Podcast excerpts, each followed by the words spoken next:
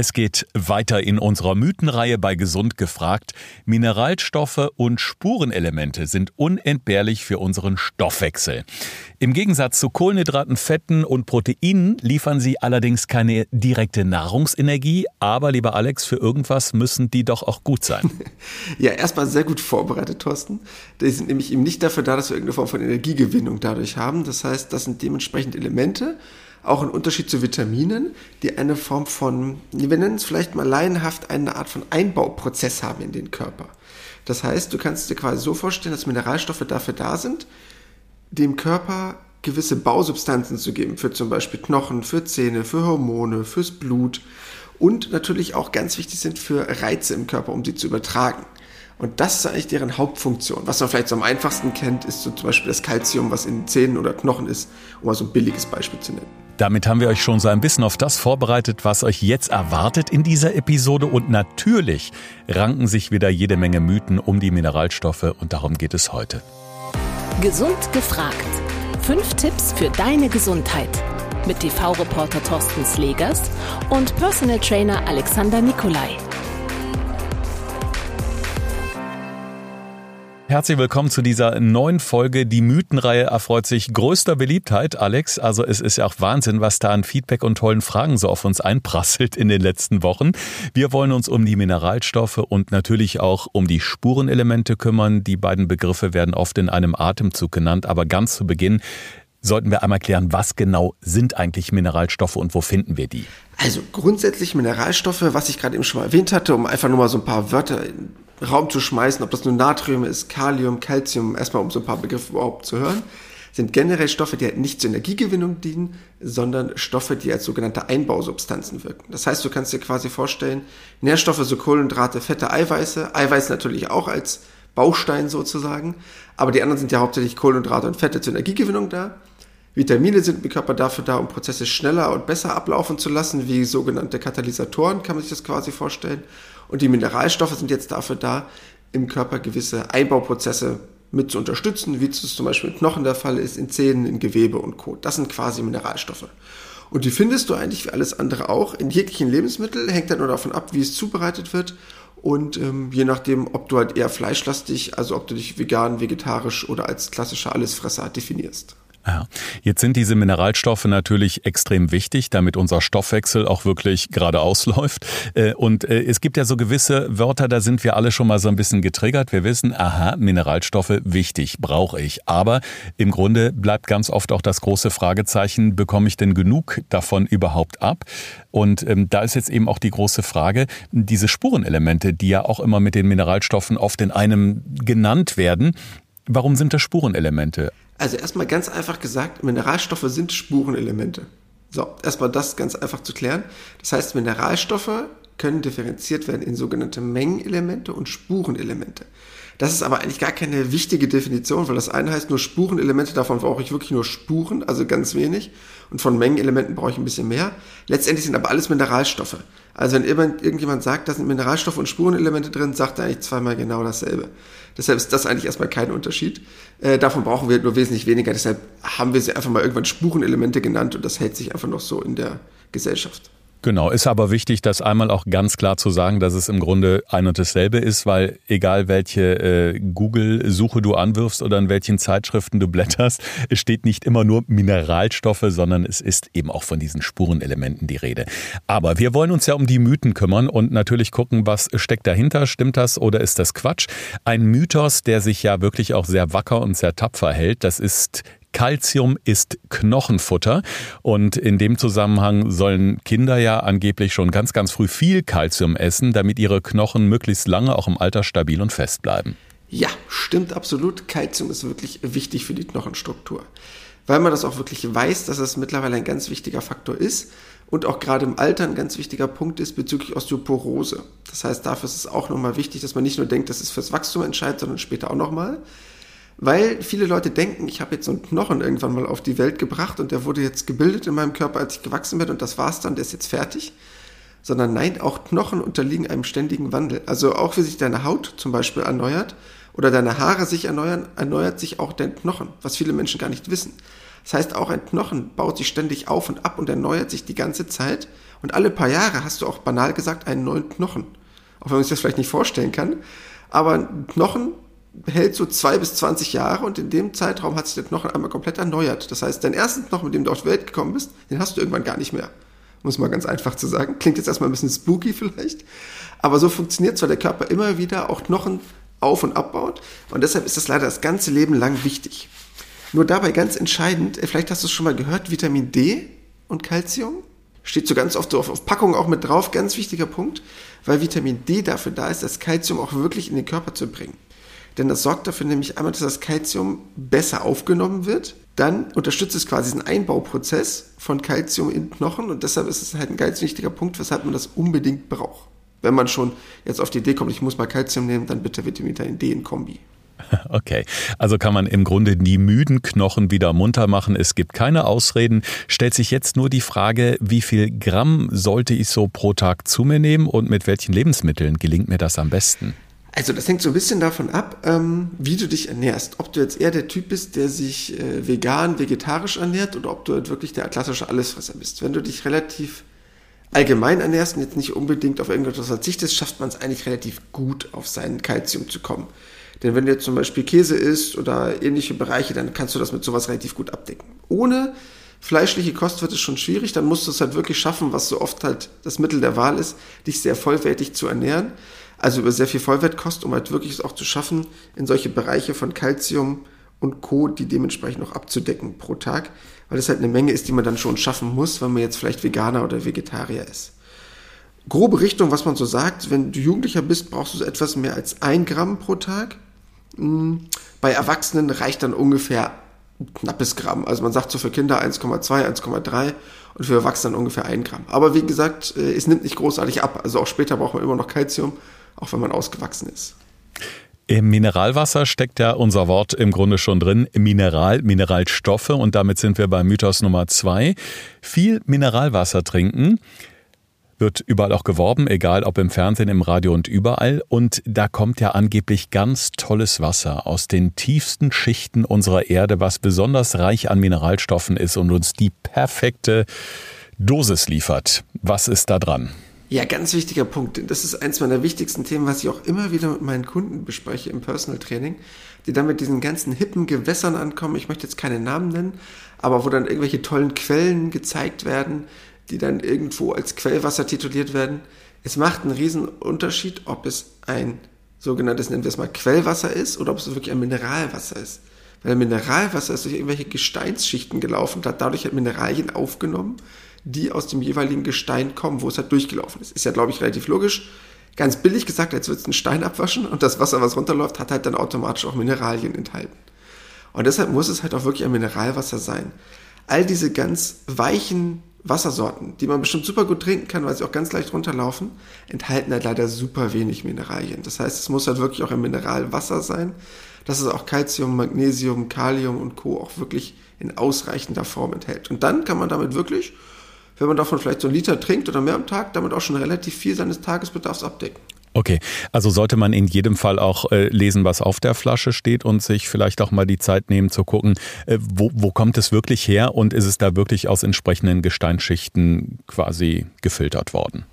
Ja, also wie gesagt, es gibt natürlich, natürlich schmeckt ein Wasser ohne Mineralien wesentlich leichter, weil du kannst dir das vorstellen, vielleicht kennst du auch so, dass so ein, ich nenne es mal, dass so ein Mineralwasser hart schmeckt. Also das ist sehr, intensiv schmeckt, dass man das nicht so leicht trinkt, sozusagen, wie so ein relativ leichtes Wasser. Aber mit dem leichten Wasser leider wirklich überhaupt nichts drin. Also da ist weniger Mineralien drin als im Wasser aus dem Hahn. Dann kannst du auch das trinken. Ist auch nochmal wesentlich günstiger. Hast du wirklich keinen Vorteil davon bei diesen ganzen weichen Gewässern, bei diesen ganzen Quellgeschichten. Da ist leider gar nichts drin. Tut mir leid. Also definitiv kann man das Wasser aus dem Hahn genauso wie, ähm, ich sag mal, stilles Wasser halt sehr, sehr gut trinken, größere Mengen davon trinken, als wenn es halt äh, so blubbert. Ich wohne am Niederrhein auf dem Land. Wir haben hier beispielsweise eine ausgezeichnete äh, Qualität des Grundwassers. Also von da lange ich da auch gerne und oft zu. Also bei mengenmäßigem äh, Verzehr würde ich mal sagen, ähm, ja, bevorzuge ich dann den Kran auf jeden Fall. Mythos Nummer drei. Je abwechslungsreicher wir essen, desto besser ist die Versorgung mit Mineralstoffen. Stimmt das? Ja, stimmt wirklich. Und deshalb ganz, ganz wichtig, wofür wir auch immer wieder plädieren, eine möglichst große Vielfalt zu haben an Obst und Gemüse, was man verzehrt, dass man nicht immer auf dieselben Sachen zurückgreift. Zum Teil macht das der Körper auch interessanterweise und auch ein bisschen spooky, sehr gut von alleine, dass er gewisse Lebensmittel, die man sehr gerne isst, irgendwann quasi geschmacklich verdirbt, weil er von sich aus sagt, guck mal, da ist ja nur eine gewisse Menge Mineralien drin. Ich brauche mal was anderes zu essen und dann einem Absicht den Geschmack quasi verdirbt, dass man auch mal was anderes isst. Also da ist der Körper super schlau. Das kann er mittlerweile sehr gut regeln. Denn wir sind leider keine Koalas, nur mit Eukalyptus kommen wir nicht weit. Deshalb äh, muss da schon eine große Bandbreite drin sein, um auch wirklich alles abzudecken. Aber keine Angst mit deutscher Ernährung und saisonal, regional, was wir schon mal angesprochen haben, kann ich das ganz entspannt abdecken. Da brauche ich jetzt nicht auf irgendwas Exotisches zurückgreifen. Da gibt es ja auch unsere schöne Folge über die Gesundheitsbooster mit den regionalen Lebensmitteln. Da lohnt es sich auf jeden Fall mal reinzuhören, weil da decken wir ganz genau diese Aspekte nochmal ab. Wir hatten in unserer letzten Folge aufgerufen, dass ihr uns sehr, sehr gerne auch über Instagram oder per E-Mail ähm, eure Denkanstöße oder natürlich eure Fragen schicken könnt. Das haben wieder einige Hörerinnen und Hörer getan und ich habe jetzt zwei Mythen aufgeschrieben, Alex, die von zwei Hörerinnen kommen, ähm, die selbst äh, persönlich betroffen sind und äh, dieser dieser erste Mythos ist wirklich spannend, weil da heißt es nämlich, Chrom schützt vor Diabetes. Ich würde gerne wissen, ist das wahr? Ja, es gibt so ganz viele neue Untersuchungen zu gewissen Bereichen, wo man mittlerweile weiß, ob das ein unterstützender Effekt sein kann oder nicht. Ähm, bei Chrom und Diabetes gibt es schon mittlerweile relativ viel an aussagekräftigen Studien und deshalb weiß man auch mittlerweile, dass Chrom theoretisch helfen kann. Also es wird mittlerweile äh, empfohlen bei Diabetes, weil es hilfreich sein soll, bei der Behandlung und Blutzuckerspiegel zu senken. Aber man weiß auch mittlerweile, dass eine zu hohe Gabe von Chrom auch wiederum schädlich sein kann. Das heißt, da ist es ganz wichtig, das wirklich mit dem Arzt abzusprechen, ob das eine gute Idee ist oder nicht und inwieweit man das über seine normale ähm, Ernährung schon abgedeckt hat. Das heißt, man weiß mittlerweile, dass Chrom 3, um das jetzt nicht zu sehr in die Biochemie zu bringen, bei Typ 1 Diabetes ganz gut ist. Aber man muss halt auch ein bisschen darauf achten, wann man so etwas überdosieren würde. Deshalb bei solchen Sachen ganz wichtig, da bitte nicht zur Selbstmedikamentation greifen, das bitte mit dem Arzt abklären, wenn es Krankheitsbilder gibt. Ja, aber interessant ist vor allen Dingen auch, dass es immer mehr Studien gibt, die eben genau die Wirkung von Lebensmitteln auch äh, in Hinsicht auf Prävention vor bestimmten Krankheiten oder Volkskrankheiten untersuchen. Also finde ich wirklich hochspannend. Ähm, betrifft auch das Eisen in unserem Körper, beziehungsweise in dem Fall ähm, in Zusammenhang mit der nächsten Hörerfrage den Eisenmangel. Da wird nämlich jemand gerne wissen, stimmt es, dass Eisenmangel in erster Linie Frauen betrifft? Ja, hauptsächlich ja. Erstmal durch zwei Gründe. Der erste ist ganz offensichtlich, einfach durch die monatliche Blutung. Bei der Frau wird halt leider sehr viel Eisen, weil der Blut verloren geht, dementsprechend gleichzeitig mit verloren. Und oft ist es auch so, das weiß man auch durch reine Verzehrsumfragen, dass Frauen halt auch generell meistens ein bisschen weniger Fleisch konsumieren als Männer, wo natürlich relativ viel Eisen drin ist. Deshalb, äh, ja, das ist ein typischer Frauenmangel.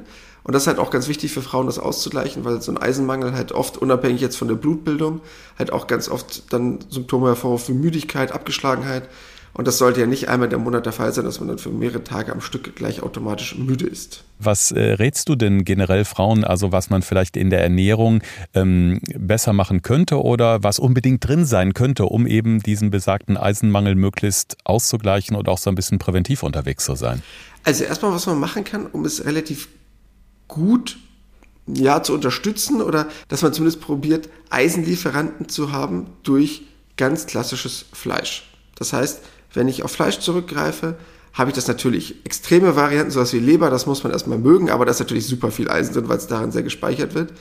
Und pflanzliche Eisenlieferanten wären halt Hülsenfrüchte, Linsen, Nüsse, Samen, zum Beispiel Sonnenblumenkerne. Das heißt, damit kann ich das sehr gut abdecken und natürlich alle Milch und Milchprodukte. Damit ist ein bisschen weniger drin, aber zumindest kann ich das auch noch ein bisschen unterstützen. Wenn ich darauf komplett verzichten will und das nur über pflanzliche Lebensmittel, dann wird es ein bisschen schwierig. Mhm. Was ich aber zusätzlich machen kann, ist das Ganze halt noch ein bisschen, und deshalb so als kleiner Tipp, wenn ich irgendwas Eisenhaltiges esse, immer ein bisschen Vitamin C dazu. Ob das jetzt zum Beispiel der Orangensaft ist oder irgendwas ähnliches in dieser Richtung, weil das die Eisenaufnahme im Körper extrem verbessert. Das heißt, wenn ich schon ein eisenhaltiges Lebensmittel zu mir nehme, dann mit Vitamin C kombinieren, dann habe ich noch eine zusätzliche kleine Unterstützung. Prima, das ist doch ein guter Tipp. Jetzt haben wir so viel übers Essen und übers Trinken gesprochen. Jetzt müssen irgendwann mal die Zähne sauber gemacht werden. Besser gesagt, geputzt werden. und da kommen wir zu einem meiner Lieblingsthema. Da geht es nämlich ums Flur. Und äh, wir kennen alle diese Werbungen, wo uns wirklich schneeweiße Zähne anplinken vom äh, Bildschirm und die tollsten Zahnpastas äh, mit Flur und sowieso äh, präsentiert werden, soll natürlich vor Karies schützen. Wie wichtig ist denn Flur wirklich für gesunde, für stabile Zähne, die möglichst lange ohne Füllungen halten? Also Flur ist wirklich wichtig. Deshalb ist es auch extra in allen möglichen Formen von Zahnpasta-Varianten drin, weil es wirklich etwas ist, was ganz stark den Zahn schützen kann. Deshalb sollte man darauf auch nicht verzichten, sondern das ist wirklich eine große Absicht von der Industrie, das dazuzusetzen und das ist auch eine sehr gute Idee. Deshalb da sollte man auf jeden Fall drauf achten und da braucht man auch keine Angst haben, dass man es irgendwie überdosiert, weil man weiß, man nimmt am Tag so 0,5 bis 1 oder 1,5 Milligramm am Tag zu sich und man weiß, dass so Spitzenwerte sind, die man jetzt nicht überschreiten sollte, so 3,5 oder 4 Milligramm sind. Also ungefähr das, ja, ich sag mal so, das sieben- bis achtfache davon. Da schafft man gar nicht, das überzudosieren. Deshalb ist das überhaupt gar kein Problem, wenn das wunderschön in unserer Zahnpasta mit drin ist und hilft wirklich. Deshalb ähm, sollte man darauf jetzt nicht verzichten als Element. Das ist schön. Da müssen wir erstmal mehr als 50 Podcast-Folgen äh, produzieren, damit wir einmal ein vermeintlich tolles Werbeversprechen wirklich loben. Aber das ist ja auch mal was Schönes. ja, das ist so eine manchmal. kleine Premiere. Ja, ich hau ja nicht immer nur drauf. Ne? Wenn es sinnvoll ist, sage ich auch mal was, das ich gut finde. Das ist sehr gut. Beim nächsten Mythos äh, muss ich sagen, der betrifft mich äh, selber und von daher kann ich diese Frage direkt selber beantworten. Da geht es nämlich um äh, ja das Gefühl von Müdigkeit oder Abgeschlagenheit im äh, Alltag ähm, und das hat mit einem Jodmangel zu tun. Jetzt kann ich von mir selber sagen, ich gehöre auch zur Fraktion der Hashimoto-Erkrankten, um es mal so zu sagen, in Anführungszeichen. Das heißt, meine Schilddrüse hat eine Unterfunktion. Dementsprechend hatte ich einen Jodmangel, der dann irgendwann mal von meinem Arzt festgestellt wurde seitdem nehme ich eben Medikamente und äh, dadurch wird es ausgeglichen. Aber äh, ganz viele Patientinnen und Patienten wissen das eben nicht oder überlegen lange, wie kann das sein, dass ich ständig so platt bin. Ähm, versuch doch mal, Alex, uns so ein bisschen klar zu machen, ähm, Jod, die Schilddrüse, wie macht sich das so in unserem Alltag bemerkbar? Weil ähm, vielleicht geht dem einen oder anderen da so ein Licht auf. Ja, das, was das Komplizierte ist, das Komplexe an Jodmangel, das ist das Problem, dass viele das gar nicht wahrnehmen oder was es alles für Anzeichen gibt. Also ein Mangel an Jod kann zum Beispiel mitverantwortlich sein für eine Gewichtszunahme, für Müdigkeit, für Kraftlosigkeit, für schuppige, trockene Haut, ähm, wenn man Lernkonzentrationsschwächen hat. Also das heißt, ein Jodmangel kann ganz vielfältig sein, den man nicht unbedingt zuordnet einem Mineralstoffmangel, weil wer denkt schon, ah, ich bin müde oder kraftlos, da denkt man vielleicht schon, okay, mir fehlen vielleicht irgendwelche Vitamine, aber dass ich auch eine Gewichtszunahme dadurch haben kann oder eine schuppige, trockene Haut, denkt man vielleicht nicht oft unbedingt dran.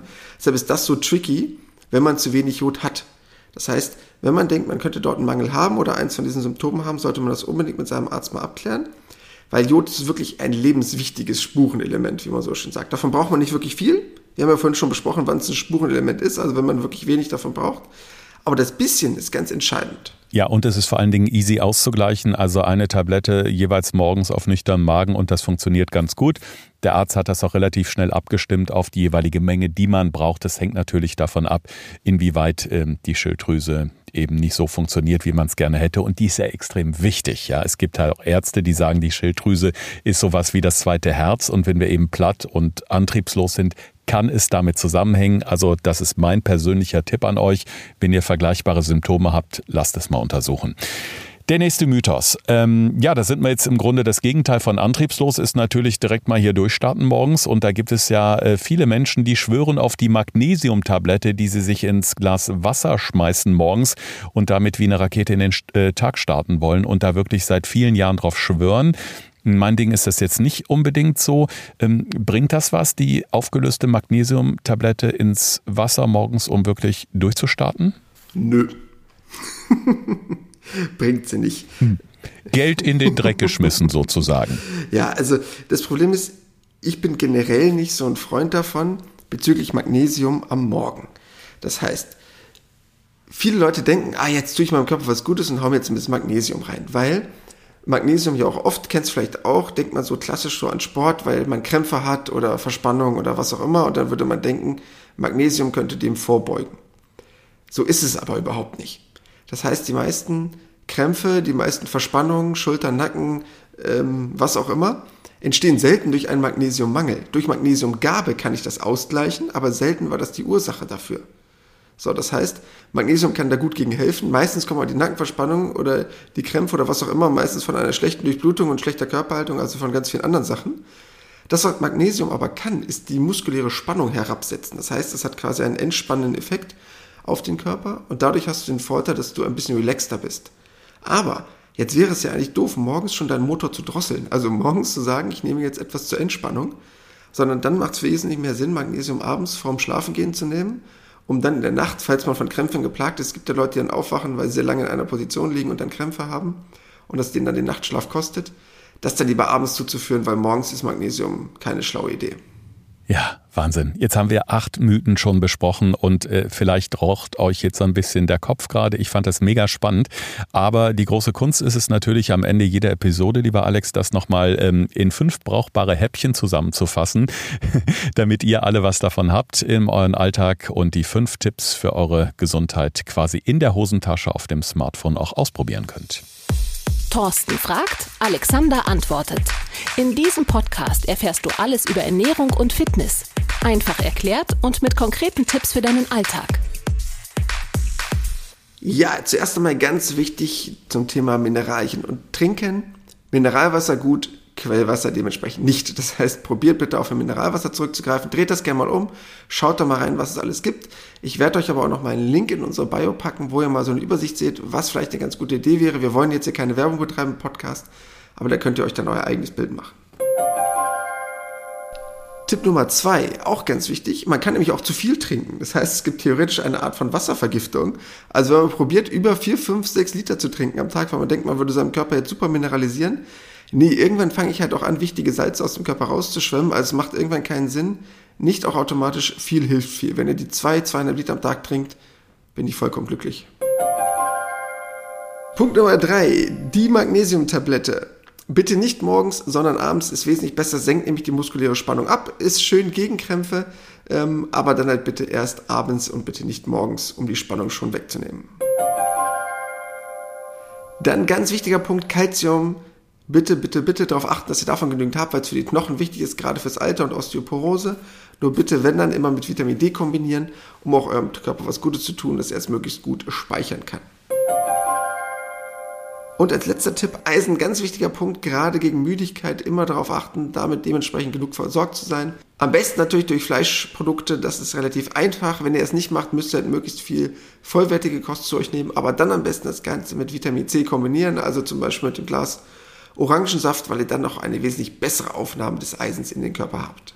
Ja, da steht den nächsten wirklich gesunden Tagen nichts mehr im Wege. Schreibt uns gerne weiterhin eure Fragen oder auch eure Anregungen, auch gerne mal eure Themenanregungen, wenn ihr sagt, Mensch, das ist ein Thema, das würde ich gerne mal bei Alex und Thorsten im Podcast äh, behandelt hören. Dann nehmen wir das natürlich sehr, sehr gerne auf. Die einfachste Möglichkeit ist äh, über unseren Insta-Feed, äh, Podcast Gesund gefragt, eine Direktnachricht oder Direct Message, wie man so schön sagt, zu schicken. Und du, du sagst es immer so toll in unserer Bio. Ich sage ja immer, immer in unserer Bio, aber Bio ist im Grunde ähm, ist, ist nicht so hip. Also in unserer Bio gibt es ja den Link zur Website und, und da gibt es natürlich noch viel mehr tollen Content. Ne? Ja, es muss auch ein bisschen cool klingen. Außerdem sagen alle Bio, dann wollte ich auch mal Bio sagen. Also. Finde ich gut. Ja. So, deshalb in dem Link in der Bio, damit, dann haben wir alles auf Englisch runtergerasselt äh, und dann läuft's gut. wir müssen ja hip bleiben, ne? Also, ja. Aber wir möchten natürlich auch auf die nächste Woche hinweisen, auf unsere nächste Folge, denn wir setzen unsere Mythenreihe bei Gesund gefragt natürlich fort. Es gibt noch vieles, was wir hier aufklären möchten im Podcast. Worauf äh, dürfen wir uns nächste Woche freuen, Alex? Ja, nächste Woche auch, weil es angeregt wurde, schon durch zwei, drei andere Themen, die wir vorher hatten, oder schon mal so ein bisschen angeschnitten wurde, aber noch nicht in Gänze beleuchtet wurde, das Thema Ballaststoffe was ist das überhaupt, woher kommt das, wofür brauche ich das, was macht das in meinem Körper und warum wäre es eine schlaue Idee, darauf mal zu achten. Gerade was die Gesundheit angeht, ist nämlich eine ausreichende Menge an Ballaststoffen ganz wichtig und ist leider in unserer heutigen Ernährung viel zu wenig vorhanden.